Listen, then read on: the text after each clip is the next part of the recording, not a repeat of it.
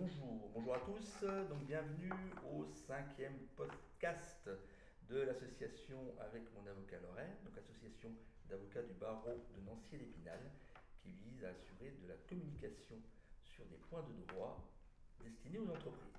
Alors aujourd'hui, notre thème, c'est la vente aux enchères immobilières. Ça va concerner les entreprises, mais surtout les investisseurs, que ce soit des entreprises d'ailleurs, ou des jeunes entreprises, ou des personnes privées. Pour traiter ce sujet, nous avons devant nous donc maître Corinne Aubrin-François et maître Loïc Desmarais du barreau de Nancy. Je suis Frédéric Ferry, président d'association chargé d'animer cette session. Alors, sur la vente aux enchères immobilières, première question qu'on va se poser, bah, dans quelles hypothèses on peut se retrouver avec un immeuble qui est vendu aux enchères? Quand l'immeuble se retrouve aux enchères, c'est parce que euh, son propriétaire a été défaillant dans ses obligations à l'égard de ses créanciers. Alors ça peut être la banque qui a financé euh, l'acquisition de l'immeuble, le propriétaire n'est plus en mesure de faire face au crédit immobilier et après avoir euh, éclusé d'autres voies de recouvrement forcé, saisie de loyer, saisie de comptes bancaires qui se sont avérées insuffisantes pour faire face à la dette, la banque n'a pas d'autre choix que euh, d'engager la saisie euh, de l'immeuble et de le faire vendre aux enchères. Donc c'est un peu la solution ultime pour c'est la, le créancier Effectivement, c'est la solution ultime pour le créancier. Alors on parle de banque, c'est effectivement souvent la banque qui est créancière poursuivant dans le cadre des saisies immobilières, mais pas que. Il peut y avoir aussi syndicat de copropriété quand le, un copropriétaire ne paye pas ses charges souvent euh, le syndicat de copropriété attend un, certain temps, ce qui n'est pas forcément une bonne idée parce que quand euh, euh, les, charges impayées sont trop importantes, ça crée un, trou dans la copropriété, dans son budget, et, c'est les autres copropriétaires qui doivent faire face à la défaillance de, ceux qui ne payent pas leurs charges. Donc ça peut créer des difficultés dans, dans les copropriétés. Donc c'est toujours sur l'initiative d'un créancier en réalité C'est toujours sur l'initiative d'un créancier. Très bien. Alors ça concerne quel, euh, quel type de, locaux? Des locaux d'habitation Des locaux commerciaux?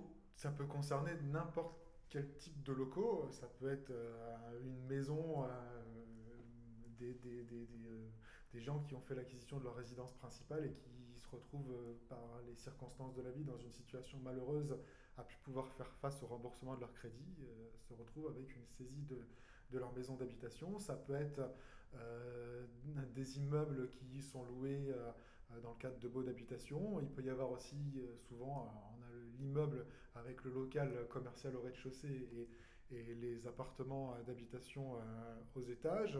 On peut avoir des lots dans, une copropriété avec un appartement, un immeuble en entier. Rarement, on a rarement des, immeubles purement commerciaux parce que souvent, hein, le loyer est payé et quand le loyer est payé, il n'y a pas de raison, en principe, d'être défaillant à l'égard de ses créanciers, mais l'hypothèse ne peut pas être totalement écartée. D'accord. Le fait que ça soit vendu aux enchères, ça préjuge en rien de la qualité de l'immeuble Absolument pas. C'est pas parce que le bien est vendu aux enchères que le, bien est complètement pourri ou dégradé. D'accord. Euh, il peut être de bonne qualité et on peut parfois faire de bonnes affaires. Alors attention, pas toujours. On peut mmh. aussi avoir des biens qui se retrouve sans locataire pendant un certain temps et le propriétaire ne fait plus face à ses obligations, se retrouve saisi, l'immeuble n'est pas occupé pendant un certain temps, là, euh, effectivement, il peut y avoir des, des, biens dans des situations un peu compliquées avec des travaux de rénovation à faire. Mais ça, euh, celui qui va l'acheter le, le, verra préalablement. Donc il y a des opportunités, mais il faut effectivement traiter le sujet de manière sérieuse avec les conseils adéquats, comme on dit. Alors, deuxième petite question, comment est-ce que je peux savoir qu'un immeuble vendu est aux enchères? Ben, Il y a une publicité, publicité légale qui est organisée par euh, la loi, mhm. qui se fait euh, soit dans des journaux d'annonces légales, donc pour Nancy, en général, les publicités se font dans les tablettes Lorraine, l'Est républicain, euh, la semaine. Quand il y a des biens agricoles, ça peut arriver, ça sera la vie agricole, le paysan lorrain. Euh, mais surtout euh, sur les sites internet, euh, le ministère de la Justice a le, site internet de Licitor, qui est enfin, publié par la greffière, et également le Conseil national des barreaux qui a organisé une publicité sur le site À vos ventes. Et puis certains cabinets d'avocats qui ont l'habitude de faire des ventes, qui ont leur propre site internet avec l'annonce de leur propre, propre vente. Alors la publicité, elle décrit le bien qui est mis en vente. Elle décrit sa localisation, donc la commune dans laquelle il se trouve, sa composition, si, euh, comme vient de dire Loïc, il s'agit de l'autre copropriété, mmh. euh, s'il y a, euh, par exemple, dans une maison, s'il y a un garage, pas de garage, un jardin, pas de jardin. Il n'y a pas de photo, par piscine. dans la publicité légale, non. Mais par contre, pour avoir d'autres informations plus importantes, l'amateur va avoir accès à d'autres documents par la suite. Cette publicité, elle prévoit aussi le montant de la mise à prix, c'est-à-dire le prix plancher mhm. euh, auquel la vente va commencer. Donc c'est un indicateur euh, aussi. Et, elle prévoit une visite, parce qu'il y a une visite qui est euh, organisée préalablement à la vente, préalablement à la date de l'audience d'adjudication, et ces deux dates sont indiquées dans la publicité. D'accord, très bien. Donc on sait où c'est et quand est-ce qu'on peut voir effectivement le bien. Alors si par contre je suis locataire d'un bien est-ce que je peux savoir si ce bien est vendu aux enchères ou pas? Alors, le locataire peut, de la même manière que n'importe quelle autre personne, le savoir par les moyens de publicité qui viennent d'être indiqués. Mhm. Souvent, euh, et comme je l'ai indiqué tout à l'heure, la saisie immobilière est l'ultime recours. Et le créancier va, s'il y a un locataire, d'abord essayer de saisir les loyers. Donc le locataire sera avisé que son propriétaire a des dettes et qu'il a une difficulté ce qui peut l'amener à penser qu'il va y avoir prochainement une saisie de l'immeuble.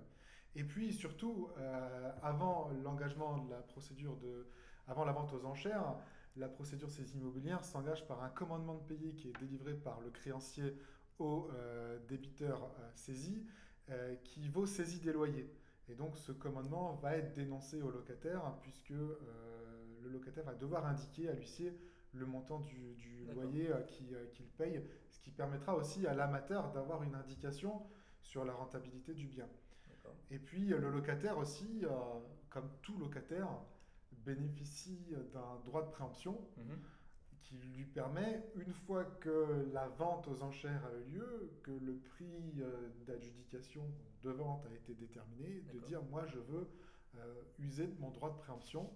Il peut aussi, on le verra peut-être un peu plus tard, ne pas prendre le risque d'attendre et de euh, lui-même présenter des enchères si vraiment le bien l'intéresse. D'accord, donc deux stratégies en temps pour le locataire, effectivement, attendre que la, vente soit, soit faite, ou la vente aux enchères soit faite et faire jouer son droit de préemption, ou rentrer dans la course en même temps que les autres euh, enchérisseurs, c'est ça, c'est ça l'idée en fait. C'est tout à fait ça. D'accord, très bien. Alors justement, si j'ai eu l'information, comment est-ce que je prépare mon enchère? Euh, est-ce que je me jette tout de suite euh, dans la visite? Est-ce que je vais voir mon avocat? Est-ce que je vais à la cité judiciaire? Comment ça s'organise tout ça Il y a plusieurs euh, façons de, s'informer en fait. Hein. C'est effectivement d'aller à la visite, ça c'est pareil quelque chose d'indispensable. Mhm. C'est aussi aller consulter le cahier des conditions de vente au tribunal, au greffe des saisies immobilières, où là on a accès donc aux conditions de la vente. Euh, au euh, procès verbal descriptif qui a été établi par l'huissier qui décrit le bien, euh, qui peut éventuellement aussi prévoir les servitudes, s'il y a des servitudes, mmh, mmh. s'il y a une occupation, justement, s'il y a un locataire, pas de locataire, s'il y a les... Bah, on sait, on sait si c'est en mauvais état. Il y a des photos au procès verbal descriptif, donc on sait exactement ce qu'il en est. Mmh. Et également les diagnostics. Les diagnostics, il y a comme pour toute vente, la performance énergétique, les surfaces, etc. Donc ce sont des informations importantes. Alors ce cahier des, des conditions de vente et euh, ses annexes donc, sont visibles auprès euh, du, greffe. Et euh, il faut savoir, parce que souvent, dans le cahier des conditions de vente, le néophyte arrive et il voit que la dette qui est due par le saisi et se dit, oh là là, il va falloir que je paye tout ça. Alors il faut bien savoir que non, l'adjudicataire, celui qui va finalement être acquéreur du bien, n'aura pas à supporter les dettes. Mhm. C'est simplement à concurrence du prix qu'il aura à payer que le prix sera absorbé pour payer euh, les, créanciers. D'accord. Et pour accéder au greffe, on va à la cité judiciaire À la cité judiciaire, on va à l'accueil et on demande à pouvoir euh, entrer, euh, c'est au troisième étage. Hein. Faut, le jour de, où la greffière est avec ascenseur et le jour où la greffière est disponible. Mais ça peut, il peut y avoir aussi une consultation au cabinet de l'avocat poursuivant dont le nom est indiqué sur la publicité. D'accord. Donc justement, en parlant de l'avocat, donc on va voir l'avocat qui est indiqué sur la publicité ou son propre avocat Oui, oui, bien sûr. Euh, pour porter les enchères, seul un avocat peut porter les enchères. Un ministère d'avocat est obligatoire. Et euh, donc, l'avocat du poursuivant, lui, on va le consulter pour le cahier des conditions de vente, pour les, je dirais le dossier. Mhm. Mais par contre, pour porter les enchères, on va aller prendre son propre avocat. Mhm. Et euh, cet avocat va être muni d'un pouvoir, on va lui délivrer un pouvoir pour porter les enchères jusqu'à un certain montant euh, maximum. Et on va également, il devra être doté d'un euh, chèque de banque qui représentera 10% de la mise à prix avec un minimum de 3 000 euros. Avec ces deux documents-là, il pourra aller donc porter les enchères au jour de l'audience prévue par les publicités. D'accord. Donc une fois qu'on a été voir son avocat, qu'on a versé les 10%, donc les 10%, c'est par rapport à la, la mise à prix. La mise à prix. Hein. d'accord. Donc là, on n'a plus rien à faire, on a à attendre juste le, jour de l'enchère. Alors, juste un petit, un petit bémol. Euh, on n'a pas plus rien à faire parce qu'il faut quand même avoir le financement du montant euh, maximum qu'on est prêt à mettre aux enchères. Euh, parce que effectivement, on le verra après, il y a un délai pour, euh, pour payer et on ne peut pas se contenter euh, de dire bon, bah, on attend de voir et ensuite on va chercher le financement. Il faut être sûr qu'on va avoir le financement pour pouvoir réaliser l'opération. Ça, c'est quand même important d'anticiper de, cette, cette, question. D'accord. Oui, c'est pas, on, verra plus tard, mais c'est pas comme les ventes aux enchères de tableau, je ne sais quoi, où il faut vraiment payer tout de suite, etc. On verra, mm. effectivement. C'est un peu différent. Les conditions. Donc, nous nous retrouvons le jour de l'enchère notre belle qualité d'enchérisseur. Alors, on... est-ce qu'on va d'ailleurs, est-ce que moi qui suis enchérisseur, je vais au tribunal, où je vais et euh, mon avocat sera là, ou comment ça se passe? Alors, l'avocat sera obligatoirement là, puisque seul un avocat peut présenter des enchères. L'amateur, l'enchérisseur, n'est pas obligé d'être là. Il a donné un pouvoir à son avocat avec un montant maximum. sa présence n'est pas obligatoire. C'est bien c'est mieux, en tout cas selon moi, s'il est là, euh, ne serait-ce que pour voir comment ça se passe. Euh, ensuite, l'avocat va présenter des enchères lorsque la vente de ce bien a lieu. Est-ce qu'il y a des jours dédiés pour, Alors, bah, ça dépend des juridictions. À Nancy, c'est les deuxième et quatrième jeudis de chaque mois. En principe, il y a des ventes à chaque fois, mais pas nécessairement. Il peut y avoir des, audiences où il n'y a pas de vente parce que euh, les choses ont fait qu'il n'y avait pas de vente ce jour-là. en tout cas, c'est les jeudis à 14h. Euh, et donc les ventes sont évoquées les unes après les autres dans l'ordre qui est déterminé par le tribunal. Est-ce que la salle d'audience, je cherche quoi Des bougies euh, Je cherche quoi? Alors il y, a un beau panneau financé par le ministère de la Justice dans la salle des pas perdus qui indique la salle dans laquelle la, vente aux enchères a lieu. Euh, alors, il y a une salle qui est dédiée. Euh, mmh. Selon l'organisation du tribunal, ça peut changer, mais ça fait quand même un certain moment euh, qu'une salle spécifique est dédiée pour ces, pour ces ventes. Effectivement, à l'époque, on appelait ça la vente aux bougies. Il y avait trois bougies qui duraient à chacune 30 secondes et qui s'éteignaient au bout de 30 secondes les unes après les autres, donc 1, 2, 3. Et quand les trois bougies étaient éteintes, le, le délai d'enchère était à Aujourd'hui, euh, on n'a plus de bougies. on a un chronomètre. Avec les problèmes électriques, on va peut-être retourner aux bougies. peut-être. On a donc un chronomètre qui est relancé à chaque nouvelle enchère.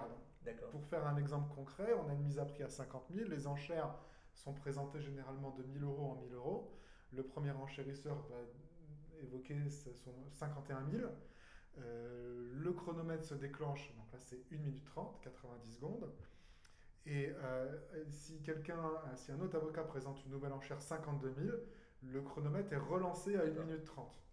Et une fois qu'il euh, n'y a plus d'enchères, par exemple 53 000, plus personne ne présente d'enchères, il faut que le chronomètre s'écoule entièrement, donc que la minute 30 soit écoulée pour que le dernier enchérisseur, donc dans notre exemple celui qui a porté les enchères à 53 000, soit déclaré adjudicataire. Donc adjudicataire, c'est celui qui se retrouve au final acheteur du bien. D'enchérisseur à adjudicateur. On passe d'enchérisseur à adjudicateur.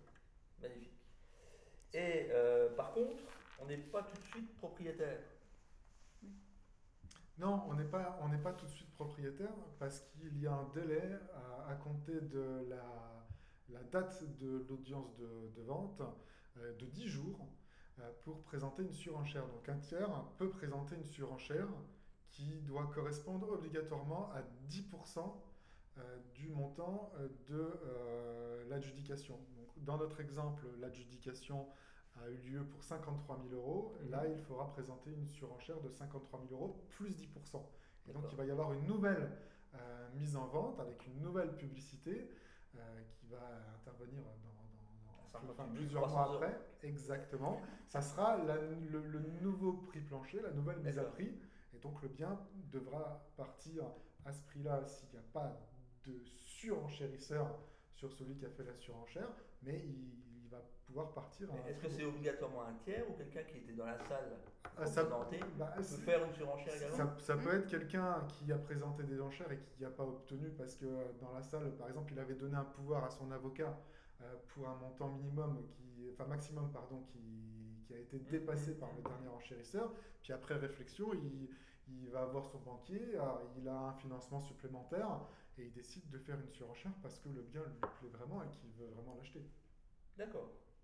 Donc effectivement, alors est-ce qu'il y a une vraie stratégie de la surenchère? C'est-à-dire que est-ce que euh, quand vous êtes euh, face à un client qui veut acheter, vous pourriez, vous pourriez lui dire, bah, on va pas aux enchères, on attend et puis euh, on, voit ce qui se passe et puis ensuite on attend la surenchère pour. C'est toujours délicat parce que se dire qu'on va attendre pour présenter une surenchère, c'est prendre le risque que finalement il n'y ait pas de vente. Parce qu'il peut très bien y avoir l'hypothèse où euh, aucun amateur ne se présente le jour de la première mise aux enchères. Et si c'est le cas, le créancier poursuivant peut effectivement renoncer à la vente et donc la vente n'a pas lieu. Et si la vente n'a pas lieu, ben, peut pas y avoir de surenchère. Donc c'est quand même dangereux.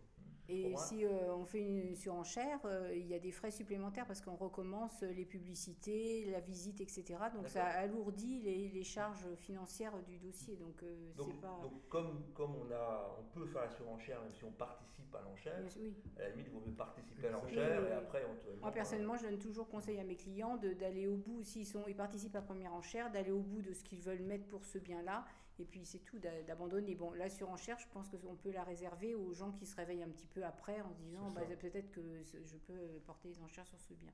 celui, par exemple, qui n'a pas, qui a pas pu visiter le bien et puis qui se dit ah mince, c'est dommage, mm. je, je l'aurais quand même bien acheté. Alors bon, attention, parce qu'il va présenter une surenchère en se disant je vais aller le visiter parce qu'il va y avoir une nouvelle visite, mais il est quand même obligé d'assumer sa surenchère. Mmh, même mmh. si après la visite, le bien lui plaît pas, il a mmh. présenté une surenchère, euh, c'est trop tard. Hein. D'accord, ok.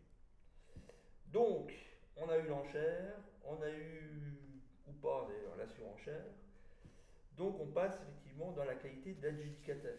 Alors, comment ça se passe maintenant financièrement parlant, à partir du moment où je suis adjudicataire et que bah, les délais sont passés et que euh, bah, mon enchère a été euh, acceptée, Donc là, il faut sortir le carnet de chèques. il y a des, des frais. Donc euh, dans, dans, les 20 jours, le l'adjudicataire devra payer ce qu'on appelle les frais préalables, c'est-à-dire les frais qui ont, concernent toute la procédure de ces immobilières. C'est à la charge de l'adjudicataire. Il faut compter par exemple pour une maison entre 3 et 4 000 euros, par exemple. Euh, il devra également. les frais préalables. Les frais préalables. Mmh. Ensuite, il doit euh, régler les droits d'enregistrement qui mmh. sont de 5,80% du prix euh, d'adjudication, hein, le dernier prix, et les émoluments des avocats qui est fonction d'un barème établi. Très bien. Les hum, marchands de biens au titre du droit d'enregistrement, effectivement, bénéficient d'un, je dirais, d'un avantage puisqu'ils ont un taux réduit de 0,715%. Et euh, si, voilà, tout à fait. Mais ils ont une obligation d'engagement de revendre dans les 5 ans pour, euh, pour bénéficier de ce. Donc cette somme-là, il faut la verser dans quel Dans les 20 jours. Dans les 20 jours euh, de l'adjudication. D'accord. Pas de la fin du délai des 10 jours bah, Disons que ça fait 30 jours avec le délai de, les délais de la surenchère, en quelque sorte. Et donc, euh, ces frais donc, doivent être payés dans les, dans les 20-30 jours. D'où la nécessité d'avoir mis en place un financement. Ah, tout à fait, oui, tout à fait. Et notamment, euh, souvent, les, ces frais-là, ils sont réglés en dehors d'un financement, puisque, euh, en mmh. général, le financement, on ne l'obtient pas dans un délai aussi mmh. court. Par contre, le prix de vente, là, il y a deux mois pour payer le, le, prix de vente euh, pour, euh, donc, pour l'adjudicataire. Et euh, la, la vente donc, est définitive lorsque tout est payé. Mhm. Et l'avocat de l'adjudicataire va publier le titre de propriété, c'est-à-dire qui est le jugement, un jugement d'adjudication et le titre de propriété. Il va le publier auprès des services de la publicité foncière et le dossier sera terminé Donc pour l'adjudicataire. on est propriétaire d'un immobilier tout à fait. sans aller voir un notaire. Voilà, tout à fait. Ce sont les avocats qui euh, font, euh, avec le- l'intermédiation, je dirais, du, du tribunal, de la justice, qui font euh, que, euh, que la propriété est transmise donc à l'adjudicataire. D'accord. Eh ben, parfait. Alors, si maintenant que je suis propriétaire, si par contre euh, les locaux sont occupés, qu'est-ce qui se passe? Bah, Ça peut être occupé par éventuellement le, le débiteur ou la personne qui était propriétaire avant et qui a vendu à son corps défendant, comme on dit, euh, soit effectivement par un tiers, euh, au terme d'un bail ou autre. Alors, si c'est le, le débiteur qui occupe encore le bien, le jugement d'adjudication qui va lui être signifié vaut titre d'expulsion. D'accord. C'est-à-dire que le- le- le- l'adjudicataire n'a pas euh, besoin de retourner devant le tribunal pour faire expulser le, débiteur qui n'est plus propriétaire de son bien. Donc, il peut mandater euh, un huissier de justice avec le concours de la force publique si les lieux ne sont pas libérés euh, euh, pour pouvoir procéder à l'expulsion de ce, de ce débiteur. Paraît assez logique. En revanche, effectivement, on ne va pas acheter un bien sans pouvoir le récupérer. Euh, si en revanche le bien est occupé par un, lo- un locataire, que ce soit un locataire commercial ou un locataire d'habitation, le bail continue euh, de courir puisqu'on ne peut pas y mettre fin par le simple fait de l'adjudication. L'adjudicataire qui voudrait, notamment si c'est un bail d'habitation, occuper le bien à terme devra donner congé au locataire dans le respect euh, de la loi de 1989 pour Mhm. pouvoir ensuite habiter le bien, mais il y a un délai, donc ça dépend où on se situe euh, dans le cadre de l'exécution du bail qui, qui est en cours. Mhm. Et pour le bail commercial, Pour le bail commercial, vous pouvez aller voir, euh, écouter plutôt euh, les podcasts qu'on a euh, déjà fait sur, sur le sujet, Mhm. mais euh, c'est à peu près la même chose que pour le bail d'habitation. Le bail continue euh, son cours normal euh, jusqu'à son terme, à charge après pour le bailleur, enfin le bailleur qui, va, qui est devenu propriétaire de vouloir éventuellement euh, dénoncer euh, le contrat, sauf que là, on n'a pas de dénonciation pour euh, exploiter euh, à la place du, du locataire, donc on n'est pas vraiment dans la même hypothèse. Voilà, donc effectivement, en cas de bail commercial, ça va être plus compliqué, c'est que le bail sera attaché, restera attaché à l'ensemble immobilier. Voilà, on a fait un peu le tour de la question. Peut-être en conclusion, euh, est-ce qu'on peut dire qu'on peut faire des bonnes affaires en, dans le cadre des enchères immobilières ça arrive en plus. Oui, je pense qu'on peut le dire, on peut le dire, mais il faut être euh, attentif euh, aux, publicités, il faut, effectivement avoir une connaissance quand même du marché un peu immobilier, les valeurs, euh, bah, se faire conseiller par l'avocat, parce qu'en général, il connaît euh, un peu euh, et le bien et les, hum, les prix. Et puis, euh, ne pas avoir peur, effectivement, de se renseigner autour, etc. est-ce qu'à l'inverse, on peut faire de très très mauvaises affaires? Bah, disons qu'il faut pas se laisser. C'est tout l'avantage d'avoir un avocat qui euh, va conseiller parce que l'avocat il est là aussi pour euh, tempérer un petit peu les ardeurs parce que c'est vrai que une salle d'enchères c'est une salle d'enchères qu'elle se soit immobilière ou, ou mobilière, c'est-à-dire que on peut se laisser emporter. Mais le- oui, ah, tout à fait. Enfin, pour l'avoir vécu, euh, il y, a- y des gens effectivement qui se laissent entraîner et qui veulent ou qui c'est un peu une compétition quand il reste plus que deux euh, enchérisseurs. Mmh, mmh, Il y a une compétition, on sent dans la salle hein, une tension, euh, etc. Les égaux. les égaux, oui. Et donc, euh, c'est là où le pouvoir va, va venir comme garde-fou, en fait. hein. Le client aura remis à son avocat un pouvoir avec un montant limite et l'avocat, de sa responsabilité, de sa déontologie, va, ne va pas aller au-delà euh, de cette limite et c'est ce qui va permettre de garantir, effectivement, Alors, de ne pas se laisser une emporter. petite question piège pour finir, sinon c'est pas drôle. Euh, quand, quand on a renchéri, est-ce qu'on a faculté éventuellement de se rétracter à un moment donné? Ah non, non, c'est définitif. Ah voilà, d'où l'importance de se Alors, faire je- emporter par cette fièvre euh, Alors, l'instant. Et si on n'a pas, si on effectivement c'est- on est parti au-delà de ce qu'on voulait mettre et qu'on n'a pas les moyens de payer, il y a une, ce qu'on appelle une réitération, une procédure de réitération des enchères. Ah, Dans le temps, on appelait ça la folle enchère. Je trouve que c'était bien Mhm. imagé. hein. Mhm, Et donc, euh, dans ce cas-là, le bien est remis en vente, mais au montant de la mise à prix initiale. Et euh, l'adjudicataire qui a fait cette folle enchère euh, va être tenu de payer, imaginons que le bien, comme euh, tout à l'heure on était parti sur un bien à 50 000, qui a été vendu 53 000, imaginons qu'il soit parti en surenchère à, à 60 000. Et dans ce cas-là, celui qui n'a pas payé le prix des 60 000, il devra payer, et puis imaginons que ça repart à 53 000, il devra payer les 7 000. Il a la charge de la différence. Effectivement, il ne faut pas se laisser emporter. Bah, non, non, non. Et surtout être bien conseillé, par les avocats qui aux enchères immobilières. Voilà, bah, merci en tout cas euh, pour vos éclairages. Merci de votre attention pour ceux qui nous écoutent. Et puis nous nous retrouvons lors d'un prochain podcast dans le cadre de notre association avec mon avocat. Merci à vous. Bonne journée.